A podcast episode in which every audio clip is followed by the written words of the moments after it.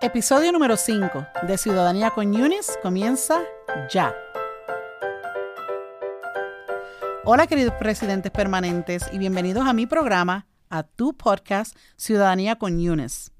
En el episodio de hoy, consejos para pasar las partes de lectura y escritura, estaremos hablando de esos detallitos que a veces se nos olvidan a la hora de escribir y de leer. También estaremos hablando de los errores comunes que he visto que mis estudiantes cometen más a menudo y cómo evitarlos, que eso es lo más importante. Empecemos con recordarles que para poder pasar las partes de lectura y escritura del examen de la ciudadanía, es muy importante que le eches un vistazo a la lista de palabras en el libro rojo que te proveen cuando vas a hacerte las huellas digitales. Y todo esto es en las oficinas de inmigración. Vamos a estar haciendo referencia a estas listas que se encuentran en las páginas 28 y 29. Al mirar estas listas, te darás cuenta que son simplemente eso mismo, listas de palabras. No están conectadas entre sí, o sea que no son oraciones como tal, sino que es como que palabras separadas. Me tomé el atrevimiento de escribir 20 oraciones que les estaré compartiendo hoy, usando varias de las palabras de estas listas. Estas listas están divididas por categorías tales como gente o people, civismo, civics, lugares o places, días festivos, que es holidays, y palabras de pregunta, o sea, question words, meses, o sea, months, verbos, que son los verbs o los verbs, y otros, que sería others. Por ejemplo, bajo la categoría de gente o people aparece el nombre de Abraham Lincoln.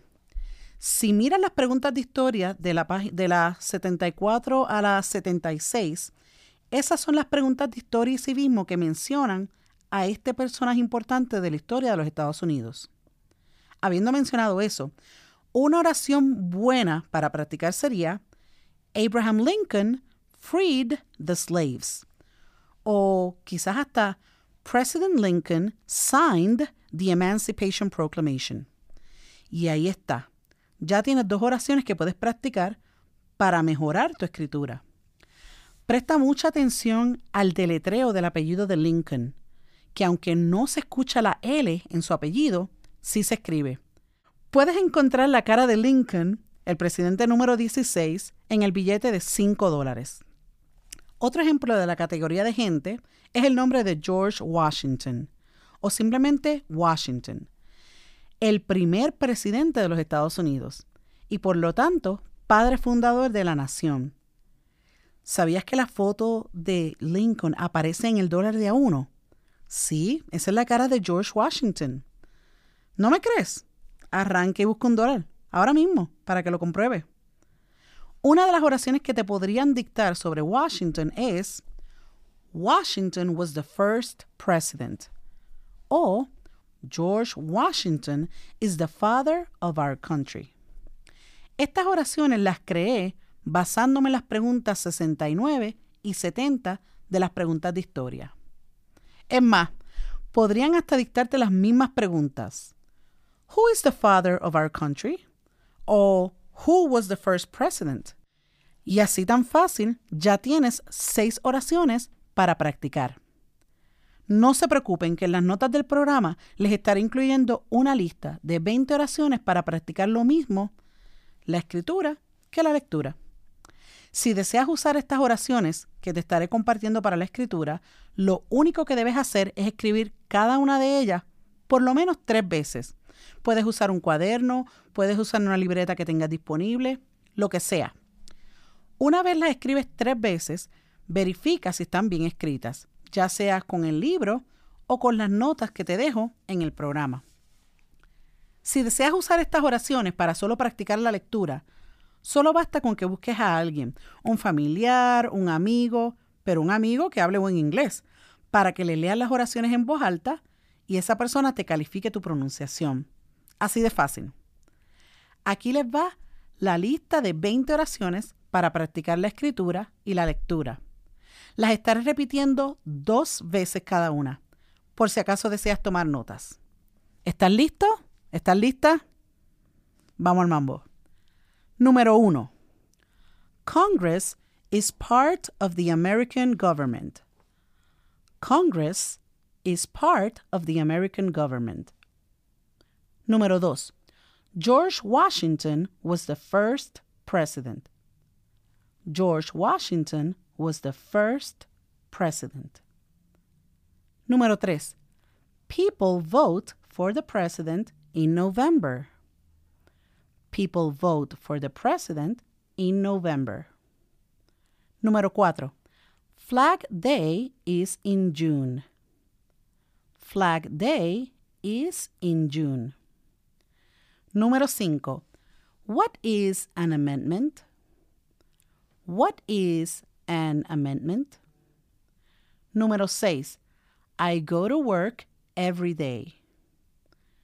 I go to work every day. Número 7. Thanksgiving is a holiday. Thanksgiving is a holiday. Número 8. The Constitution is the supreme law of the land. The Constitution is the supreme law of the land. Número 9. The United States of America has 50 states. The United States of America has 50 states. Y número 10. I want to be a United States citizen. I want to be a United States citizen. Aquí les va los errores comunes que veo que mis estudiantes cometen a menudo. Esos errores los estoy tomando de estas primeras 10 oraciones que acabo de dictar. Por ejemplo, la mayoría de mis estudiantes escriben Congress con solamente una S, cuando en realidad lleva dos S. Otro error. En el nombre de Washington, que es el apellido, se comen la letra G y me escriben Washington, pero no lleva la G. Número 3. No usan mayúsculas al comenzar las oraciones. Y esto es muy importante que utilicen mayúsculas cuando empiezan una oración. Otro error que veo mucho es que escriben los meses del año en minúscula, cuando en inglés se escriben con mayúscula. Otro error que veo mucho es también que escriben mal la palabra amendment. So, por favor, presta la atención y mira el libro rojo para que veas cómo se deletrea la palabra amendment. Número 6. Se comen la S de Thanksgiving. O sea que eso es un error que no creo que se lo vayan a perdonar. Así que preste mucha atención a esos pequeños errores. Cuando se trata de la palabra constitution, divídelo de esta manera. Cons, ti, tu, tion. Divídelo en cuatro partes si se te hace más fácil memorizarla. Por ejemplo, con la palabra United States se le olvida la S al final, pero acuérdate que son 50 estados y no un estado de la Unión Americana. Otro error que veo muy común es la palabra citizen, que la mayoría de las personas me lo escriben con S en vez de con la letra Z. Y por último, no me saben escribir las palabras de pregunta, como por ejemplo la palabra what. Es W H-A-T. ¿Ok? Así que presta mucha atención al deletreo de esa palabra. Ahora les voy a estar dictando la próxima lista de palabras, o mejor dicho, de oraciones. Otra vez más, son 10 oraciones y las voy a estar repitiendo dos veces cada una. ¿Ok? ¿Estás listo? ¿Estás lista? Agarra un papel. Número 1. The White House is in Washington. The White House is in Washington. Número dos. The colors of the flag are red, white, and blue. The colors of the flag are red, white, and blue. Número tres. The president lives in Washington, D.C.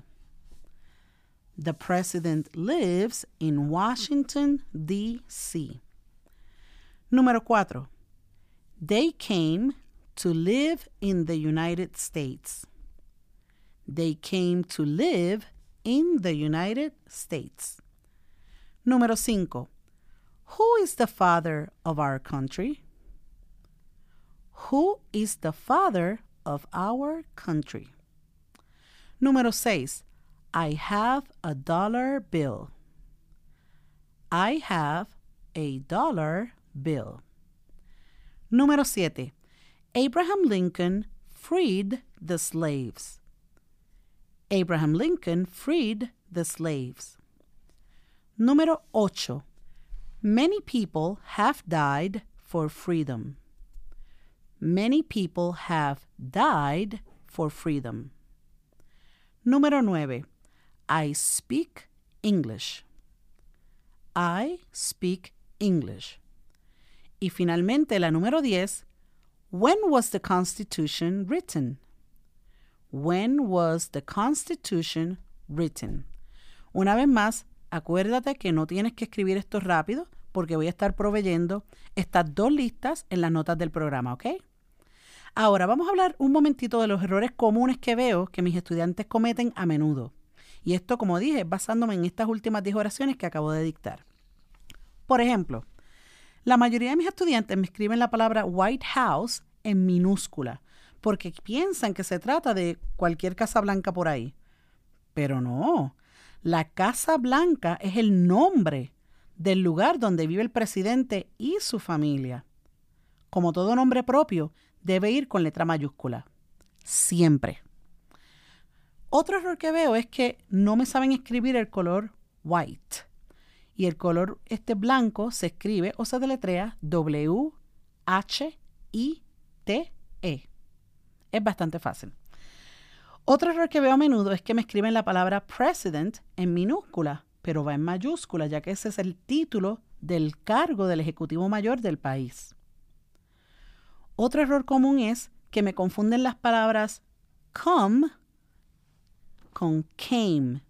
Y uno es en el presente y la otra es en el pasado. Así que mucha atención. Uno se escribe C-O-M-E y la otra se escribe C-A-M-E. ¿Ok?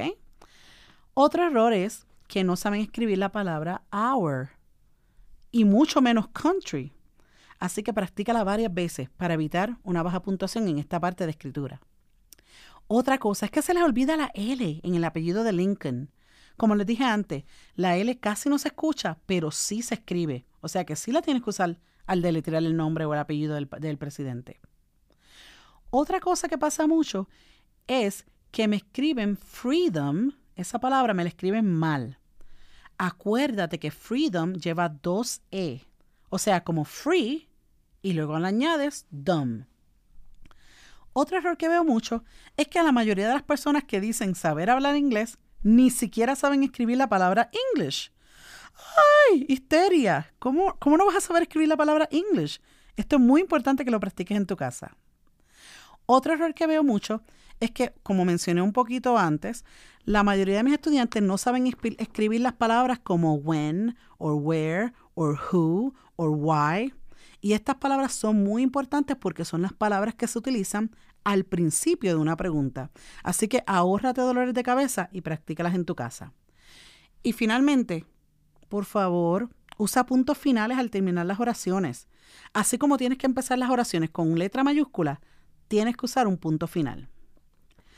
Bueno amigos, la parte seria se acabó. Así que esto ha sido todo por hoy. Como decía un gran cantante puertorriqueño que se llamaba Héctor Lavoe, todo tiene su final, nada dura para siempre. Espero que estas oraciones les sirvan para pulir sus destrezas de escritura y también las de lectura en inglés, y que les provea un poco más de confianza a la hora de tomar dictados y leer en voz alta. Una vez más, les quiero recordar que me pueden escuchar ya sea por iTunes si tienen iPhone o por Stitcher si tienen un teléfono Android. No hay excusa, no las quiero escuchar. También les quería recordar con mucho, mucho amor que se suscriban a este podcast ya, ahora mismo, que les va a hacer su vida, mira, mucho más fácil. Porque al suscribirte, no vas a tener que estar buscando episodio por episodio, sino que se van a descargar automáticamente en tu teléfono. No se olviden de compartir el podcast y comentarlo con sus amigos. Además de que les quiero agradecer a todos y a todas su apoyo y sus valoraciones de 5 estrellas. Estas valoraciones positivas me ayudan a poner a este podcast entre los mejores y a regar la voz para poder ayudar a otros y a otras latinas que quieran prepararse para el examen como tú. Bueno, mis queridos residentes, Esto ha sido todo por hoy. Se acabó. Besitos desde el más acá y hasta la próxima. Ciao!